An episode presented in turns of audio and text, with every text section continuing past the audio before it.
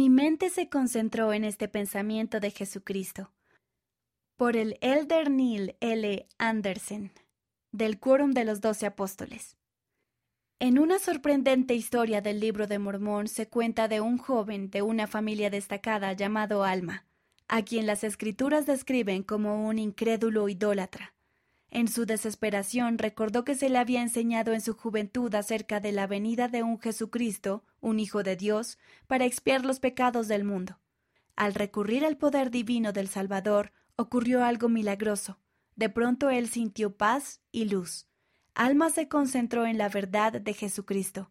Al actuar con fe conforme a esa verdad y por el poder y la gracia de Dios, fue rescatado de la desesperación y fue lleno de esperanza.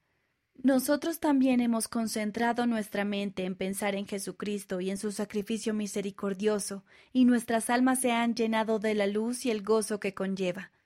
Nuestro amor por Él no nos protege de la tristeza ni del pesar de esta vida terrenal, pero nos permite andar a través de los desafíos con una fortaleza que trasciende la nuestra.